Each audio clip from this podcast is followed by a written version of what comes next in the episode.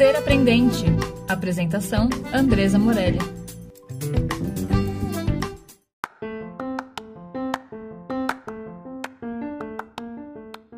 Olá, estamos aqui com mais um episódio do nosso podcast Sou Aprendente. É, a gente traz aqui a, a proposta de espaços de diálogo, como Peter Senge traz no livro A Quinta Disciplina. Hoje a gente vai ampliar um pouco esse espaço de diálogo, pensando ali na disciplina de domínio pessoal, que tem a ver com você deixar de ser reativo e passar a ser mais criativo com aquilo que a vida te oferece. Isso traz aí um pouco de autoconhecimento, traz um pouco de novas possibilidades, de outra, outra forma de, de enxergar o mundo aí, de viver o mundo, de estar no mundo. Então, Senji traz cinco disciplinas. Uma delas é o domínio pessoal, como é que as pessoas olham para a sua vida e para o que está em volta, para as propostas que o mundo está trazendo, e são capazes de ressignificar e de se adaptar a essas propostas. Eu trago aqui uma pessoa muito querida, a gente fez um, uma formação aí de Foresight juntas, é, ela vai se apresentar agora e vai contar um pouquinho como é que ela chega aqui. Vai lá, Vanessa. Oi, gente, tudo bem? Andresa, muito, muito obrigada por esse convite. Eu acho que a gente está aqui hoje já exemplifica muito do que é o mundo, de como a configuração do mundo está se dando aqui nessa, nessa a partir dos últimos, dos últimos anos, né, que é sobre energia, sobre conexão, sobre entrega e reciprocidade. Eu me chamo Vanessa Chu, eu tenho 30 anos e eu já pivotei minha carreira mais de seis vezes ao longo dos desde, desde os meus 17 anos, quando eu entrei no mercado de trabalho. Minha carreira começou como jornalista de televisão por, por seis anos. Depois disso, eu percebi que existia uma lacuna em modelos de negócios que não me levaria no, no trabalho que eu estava a, a manter a minha saúde mental. Foi aí que eu busquei abrir uma empresa no ramo de inovação, consultoria de negócios, para ajudar a pivotar modelos de negócio. A partir disso, eu entrei em formações de gestão de negócios, uh, negociação, principalmente, porque a gente negocia todos os dias e mais de 30 mil vezes por dia, né? A gente negocia com o nosso cérebro para mandar ele abrir o olho, para a gente ter noção do quanto que a negociação faz parte da gente, mas essa palavra assusta hoje em dia ainda.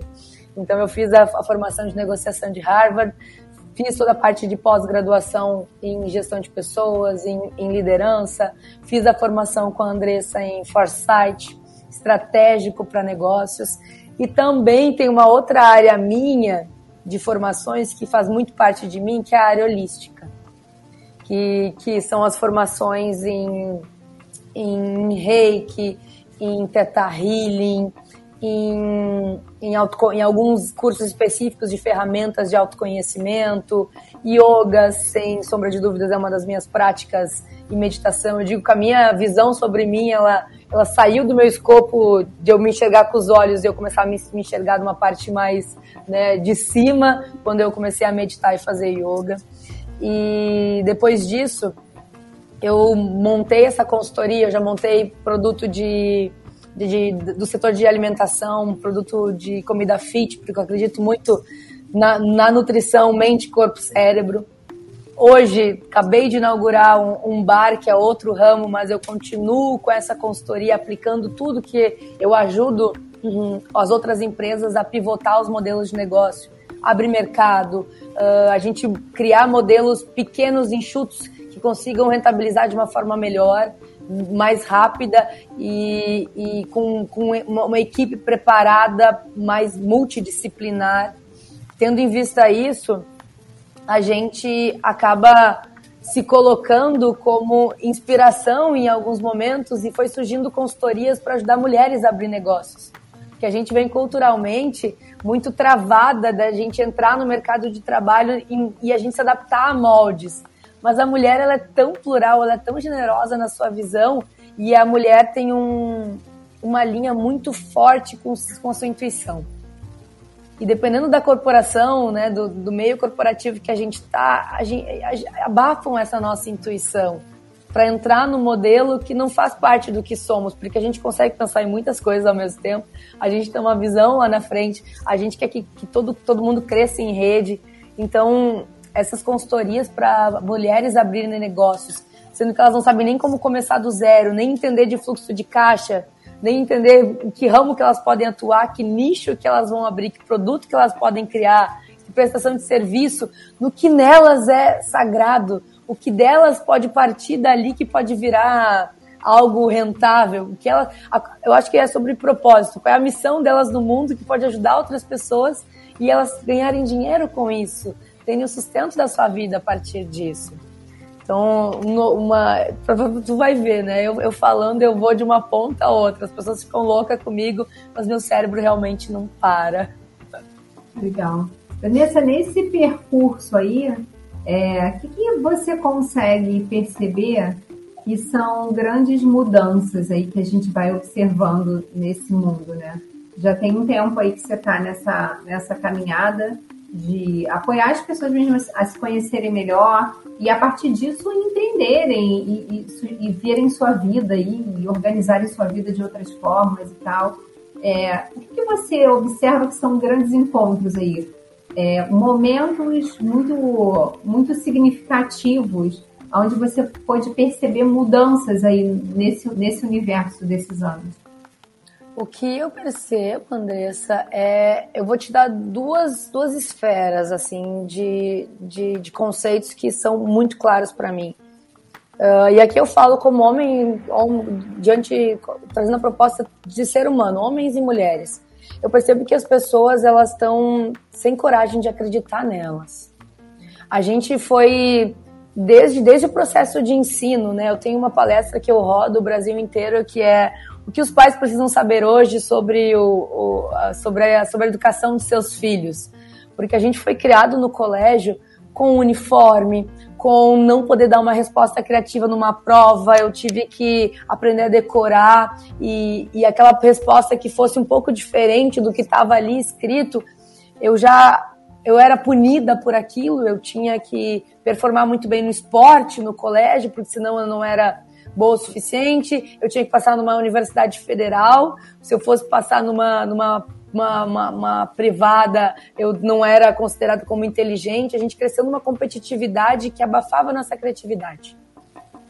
Graças a Deus eu tive uma, uma mãe que me colocou em muitas coisas que estimulavam a minha criatividade. Teatro, dança, música. Eu tive poucos brinquedos, mas muitos livros. Eu fui incentivada a ler muito e sobre diversas coisas desde criança. Eu sou uma devoradora de livros. E tendo essa perspectiva, uh, essa coragem da gente acreditar que a gente pode ser diferente, que o meu cérebro tem estímulos diferentes do que acontece. Eu sempre fui muito curiosa, minha mãe nunca me estimulou a cortar o porquê das coisas. Né? Porque, ai, que, coisa, essa criança está perguntando porquê de tudo, quer entender tudo, quer, quer cruzar a informação. Não, por quê? Mas por que tu quer entender? De onde é que veio essa percepção? Então, esse estímulo, ele vem muito da educação de casa, mas ele também vem muito da escola. E eu consegui, a partir de, de estagiar no canal Futura, com 19 anos, no Rio de Janeiro, na área de jornalismo deles, a ver que as matérias, que eram é, o campo de, de busca deles era completamente diferente de um jornal tradicional das notícias tradicionais, tradicionais que alimentavam o dia a dia de uma rotina que, que te mostrava mais do mesmo, que fazia com que as pessoas não enxergassem o outro lado do, do arco-íris. E aí eu comecei a perceber, nossa, porque minha mãe não me deixava ver, por exemplo, canal de TV. Por exemplo, eu, tive, eu tinha 15 anos e minha mãe não me deixava ver Malhação porque ela dizia que não agregaria no, no meu estímulo cerebral. Então, a me deixava ver Canal Futura, TV, a TVE no Rio Grande do Sul, que era o canal de, de, de, de educação. Então, os desenhos tinham outro, outra perspectiva, os programas tinham outra, outras perspectivas, porque a gente forma né, muito a nossa capacidade ali. Poxa, a gente na adolescência, a gente está filtrando tudo e formando muito da nossa personalidade também, do que a gente quer ser da vida. E a vida espera que a gente tenha sucesso, que a gente tenha uma carreira boa. E a gente precisa se soltar dessa amarra. Então, o grande desafio para mim hoje, resumindo, é as pessoas acreditarem que elas são capazes de caminhar para lugares diferentes, elas precisam se abrir para o novo. Tem muito mundo diferente da redoma que elas vivem, do ecossistema familiar, do ecossistema de trabalho, das rodas de conversa. A, a internet hoje nos dá muito essa possibilidade de ver sites diferentes. E as pessoas utilizam hoje a rede social pouco, no sentido de que é mais do mesmo, é mais daquele entretenimento, é mais eu, eu adoro entretenimento, mas hoje eu tenho núcleos de pessoas que me fazem acessar mundos diferentes do que está acontecendo, do que já está acontecendo. Porque se eu não começo a me abrir para o novo, a mudança vai bater na minha porta e eu vou desestabilizar. Então, a maior dificuldade hoje é a gestão emocional. A pandemia trouxe algo que o modelo de negócios já estava desenhando, que é esse modelo um pouco extremamente flexível, pouco não, flexível, da gente estar mais confortável para produzir, que não é sobre horário de trabalho, é sobre produtividade. Para a gente produzir, a gente precisa estar tá gostando do que a gente está fazendo, a gente precisa ser feliz. Só que aí as pessoas foram colocadas dentro de casa, no ambiente que elas queriam estar, né? Com a família, com os animais de estimação, tendo tempo para rápido fazer o seu lanche em casa, comer alguma coisa. Mas o estar dentro de casa representa eu ter que lidar com a minha autoestima, com o meu amor próprio, com o meu autoconhecimento.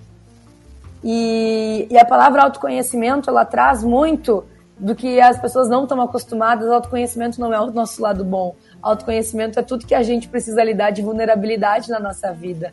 É olhar para tudo que a gente precisa evoluir, para aquilo que a gente não sabe lidar quando acontece. E esse é o ponto. Para mim, o grande desafio é o autoconhecimento. As pessoas perceberem que elas não são 100%, porque a gente sempre, sempre foi cobrada a ser 100%, e como lidar com isso e continuar seguindo. O autoconhecimento não pode nos travar, ele, ele, é, ele é algo para ver com, em que território eu vou pisar, em qual skill minha eu vou utilizar para agir naquele momento.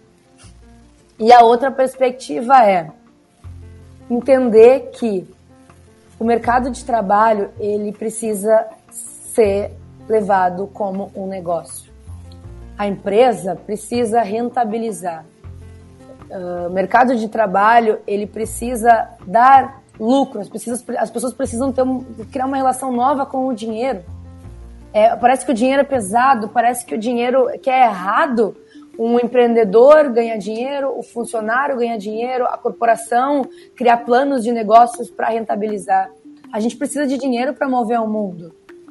Então essa relação com o dinheiro precisa mudar. Isso para mim é perspectiva, é a gente entender que sim, através do dinheiro que a gente consegue hoje mudar realidades. E, e, e to, tem, tem, se rentabilizado no muito do mundo e é a gente olhando com essa visão amorosa, generosa e harmônica com o dinheiro que a gente consegue olhar para a gente investir nas coisas certas e não continuar investindo em mais do mesmo, que está mostrando hoje os investimentos que foram feitos até hoje, sem visão estratégica, nos fazem investir nos problemas. Se a gente olhar com uma visão estratégica na solução, em soluções diferentes, a gente não vai resolver os mesmos problemas com as mesmas soluções. A gente precisa olhar para soluções diferentes e investir esse, esse dinheiro, essa dinheiro é potência no mundo. Din, dinheiro atrelado à capacidade de criatividade para resolução de problemas é uma potência a gente tem capacidade para resolver tudo que está travado, tudo que não está legal no mundo.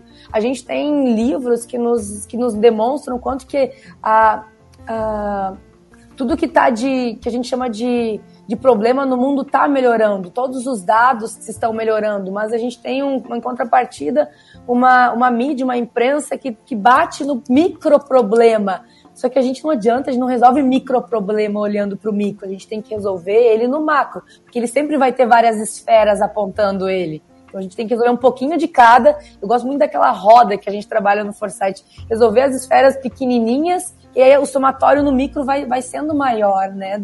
No, no eixo principal da ponta do problema. Legal. Você trouxe bom, alguns dados, muitos dados muito importantes aqui que a gente pode pensar, né? Quando você fala dessa questão da coragem, é, de, de, conseguir dar outras respostas, de conseguir pensar de outra maneira, dessa gestão emocional, desse modelo flexível aí, é, voltado para a felicidade, né?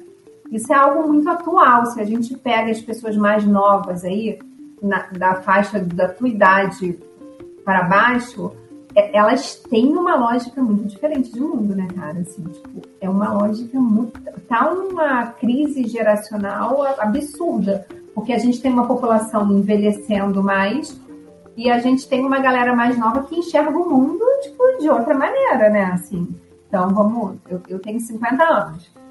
É, muitas pessoas da minha geração, o negócio era fazer concurso para o Banco do Brasil, para é isso, eu quero fazer um concurso e eu vou ficar aqui a minha vida inteira. Se você olha para essa molecada agora, a maioria das pessoas não quer fazer concurso, não quer ter carro, não quer comprar casa, não quer, não quer nada disso. O cara quer viajar, o cara quer viver outras experiências, o cara quer ter. É, tem uma, uma mudança aí muito consistente das gerações, né? E a gente olha aí para algo que você falou que é muito importante, essas skills, né? O que, que a gente faz com alguém de 50, 60, 70, 80 anos que está vivendo num mundo com essa galera de 20, 30 que pensa totalmente diferente, que age totalmente diferente, que quer totalmente diferente, né? E na escola isso é mais grave ainda, porque a gente tem crianças de 2, 3 anos e que daqui a 10 anos, 20 anos, meu Deus, não consigo nem imaginar o que vai acontecer, né? Se a gente olha para alguma, para alguma, alguma, algum norte que a gente possa pensar, que a gente possa articular, voltado para essa questão aí de skills, de habilidades, que é algo que está muito forte nas conversas hoje, você entende que são skills aí importantes que a gente que a gente precisa desenvolver para dar conta de tudo isso, né? Nossa, que pergunta fantástica falaste uma palavra que me remeteu a outra palavra, experiência. E eu vou esticar ela, eu vou criar uma conexão dela com a palavra convivência. Ah, Para mim, a nossa maior skill hoje, que a gente não percebe, eu acho. E aí eu vou te trazer a, as, as skills que eu falo que são as, as skills ligadas à intuição, as skills ligadas a comportamento humano. Por muito tempo a gente se preparou com skills tech pra, para, para, desenvolver as nossas skills técnicas, assim, que são aprendidas a partir uh, do externo. Eu acho que o caminho hoje, no mundo que a gente precisa, é, são as skills que a gente vai para o interno e deixa elas aflorarem. Então, o convívio entre as pessoas vai, vai fazer com que quebre e eu percebo isso em vários núcleos, com que a barreira de, de mudança ela seja estimulada, ela seja um pouco quebrada. Isso leva tempo, a gente sabe, mas ela vai ser estimulada porque o exemplo ele arrasta e o sorriso no rosto, o brilho no olho, aquela empolgação de ver que as coisas estão dando certo. Então a principal skill para mim hoje são as softs, não são as hard skills. É a gente perceber, equilibrar, porque foram muitos, muitos anos a gente dedicado nas hard skills né, as habilidades técnicas e a gente pelo menos equilibrar um pouquinho essa conta, subir essa balança para essas soft skills se elas serem, elas, elas, elas ganharem espaço. Vou te dar um exemplo de algo que a gente construiu, eu e a minha sócia nesse bar. Eu amo gente, eu amo conversar, eu amo dialogar. E eu sempre circulei em todos, todas as faixas etárias, desde criança. Eu me dou muito bem. Eu negocio com diretor de empresa pela outra empresa, sabe? Com diretor de multinacional,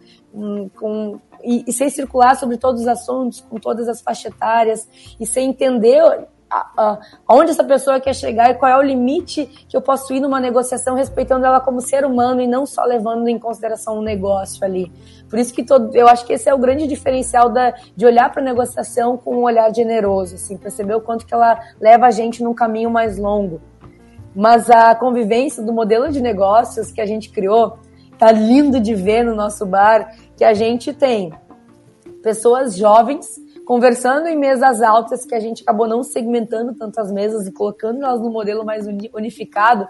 Tem pessoas de 70, 80 anos conversando com a galera de 20 anos, tomando uma cerveja, tomando um drink, conversando sobre diversos pontos de mundo, sobre diversos assuntos, fazendo pessoas de 60, 70, 80 anos baixarem um aplicativo para consumir no estabelecimento e elas vêm com essa barreira, mas elas percebem que aí tendo alguém do lado dizendo, mas deixa eu te ajudar, é assim fácil, não, não levou nem 30 segundos. Ah, então eu também tenho essa capacidade, tu vai conseguir. Então esse estímulo está sendo, esse convívio e é, e é, engraçado porque os nossos clientes estão ajudando os outros clientes a entrar nessa tecnologia. Ah, meu neto, eu já fiz isso aqui com meu neto. Ah, porque, nossa, dá para fazer reunião assim. Nossa, que legal. Ah, eu já vi isso fora do país. aqui no Rio de Janeiro é um modelo de negócio que a gente está trazendo uh, muito pioneiro. Existe, já se viu muito com cartãozinho, mas utilizando apenas o celular, apenas aplicativo, todo mundo fica, nossa, mas eu só usava o cartãozinho. Aí eu falei, pois é, e aí eu brinco. Há três anos atrás, dois anos atrás, a gente não usava Pix e hoje a gente não vive sem o Pix. Legal. Então, eu vejo muito na convivência, na experiência, essa, essa, essa, possibilidade, essa possibilidade de mudança mais afetiva, mais confortável. Muito legal, Van. E isso é muito necessário, né? Assim, a gente, a gente se aproximar e a gente ter um, um, um movimento mesmo de atenção e de querer entender como o outro pensa, como o outro age. É, eu falo muito do Pedro Calabres, que é um neurocientista da USP, que eu escuto muita coisa do Pedro, né? E o Pedro ele conseguiu traduzir para mim um conceito de empatia de uma forma sensacional. Empatia sempre foi alguma coisa que me incomodou muito, eu falava, eu não posso me botar no lugar do outro, por mais que eu ame o outro, que eu conviva com o outro, eu não consigo fazer isso. E ele traz que empatia não é você se colocar no lugar do outro, sim você entender que o outro é outro. É impossível você se colocar no lugar do outro. Ele traz ali a partir do que ele estuda, que é a neurociência, só se você se ligasse nas terminações nervosas do outro. E se você não consegue fazer isso, você não consegue se colocar no lugar do outro. Mas você entender que o outro é outro te dá uma possibilidade de acessar mais esse outro e aí ressignificar o que você pensa, né? E é interessante que o Senji, na quinta disciplina, traz isso como visão compartilhada, né? Não é eu tenho uma empresa que tem essa visão e tal, nossa, eu compartilho da visão dessa empresa. Não. A minha visão de mundo, ela compartilha com essa visão? Ela está alinhada à visão dessa empresa? Se tá, eu continuo aqui. Se não tá, eu vou me embora. Então, a visão compartilhada é você compartilhar o que você tem, o que você acredita ali, daquelas crenças que fazem sentido, porque tem um monte de crença também que é melhor a gente jogar fora, né? É... E aí, poxa, isso aqui está alinhado com o que eu entendo do mundo, com os meus valores. Por isso é tão importante uma escrita né, de missão, visão e valores de uma empresa, e que isso não seja só um papel, isso seja algo que você de fato coloque em prática. Então, eu acho que, que todo esse modelo de negócio muito voltado para pessoas, que é o que a gente tem olhado aí, como é que ele, que ele tem é, documentos identitários que levem para a pessoa entender, poxa, olha só, esse bar, o teu aplicativo ele é um artefato. Uhum. Ele é um artefato de um lugar que tem uma visão, que tem uma missão e que tem valores que, que, que tem a ver com aquilo. E é interessante que a gente está a gente está gravando isso aqui hoje, no dia 14 de fevereiro de 2022, né? A semana passada a gente colocou lá no Instagram da Morelli a missão, visão e valores que a gente escreveu. A gente escreveu agora, porque tem sido um movimento que eu tenho feito com as escolas e aí a gente escreveu o nosso, tá bom? Então bora escrever o nosso. Quais são os nossos valores, né? E aí o que, que a gente faz? Porque os valores é como você coloca isso em prática. Então você ter essa identidade, você saber, olha só, isso aqui cabe ou isso daqui não cabe, porque isso aqui vai contra esse valor e vai a favor desse valor. Então a gente faz. Se vai contra, a gente não faz, né? Aí você vai criando ali um, um movimento mesmo de mais coerência, de mais alinhamento, né? Então é, é muito legal você trazer isso. Então, o teu aplicativo é um artefato de um modelo de negócio que tem determinados valores, tem uma visão tal e tem uma missão tal. Ponto. Não é um bar. Podia ser um bar, podia ser um restaurante, podia ser uma loja, podia, podia ser qualquer coisa. Mas se eu tenho essa missão, essa visão, esses valores, eu uso o aplicativo como artefato, né? E eu acho que é isso que a gente precisa entender enquanto negócio, né? O artefato, ele não é o nosso negócio.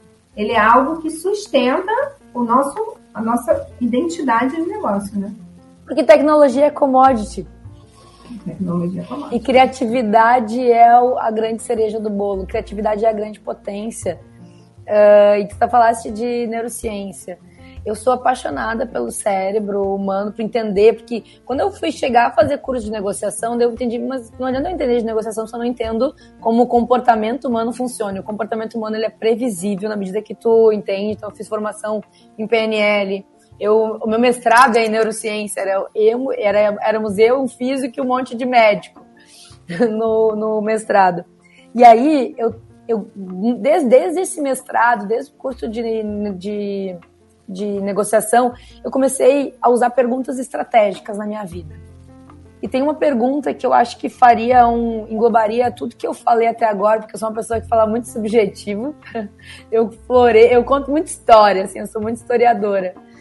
E na medida que eu sou objetiva, mas eu trago umas coisas muito subjetivas dentro de contextos que são muito pontuais. E tem uma pergunta que para mim é, é crucial para a gente entender como é que a gente vai lidar, qual é a nossa relação com o mundo. Diante dessa pergunta, qual é a nossa relação com o mundo? Tem uma outra que é um step atrás, assim, que é há quanto tempo eu não aprendo algo novo? Porque assim, eu tenho uma premissa, todo, todo ano eu preciso aprender algo novo na minha vida.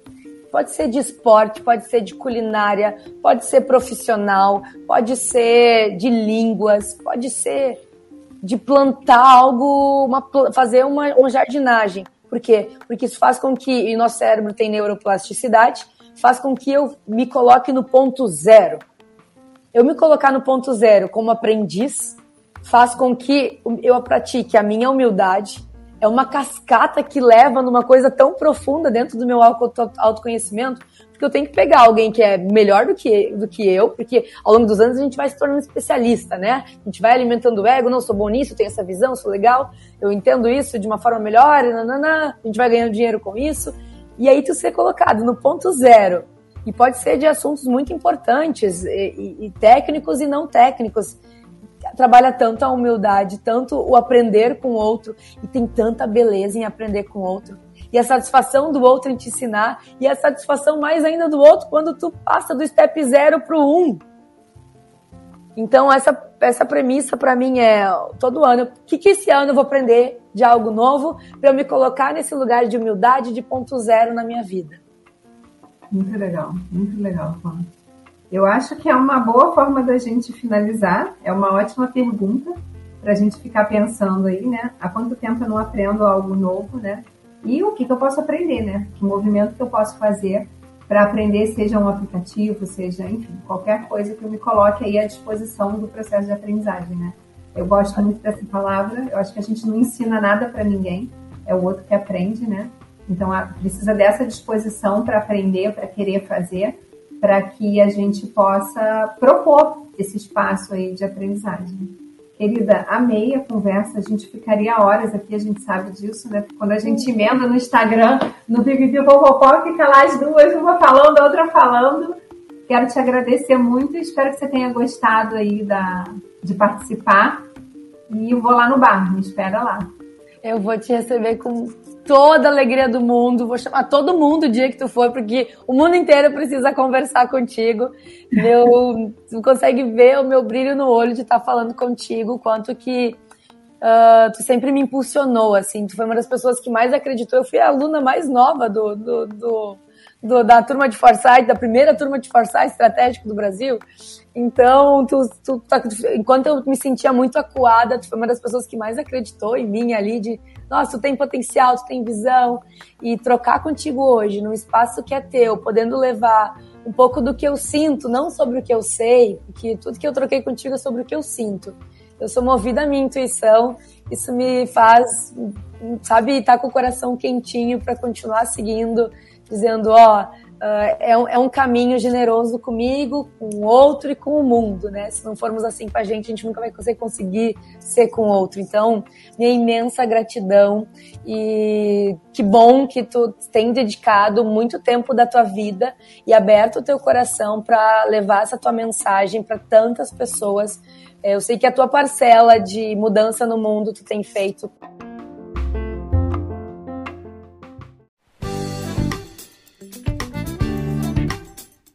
Ser Aprendente. Apresentação: Andresa Morelli.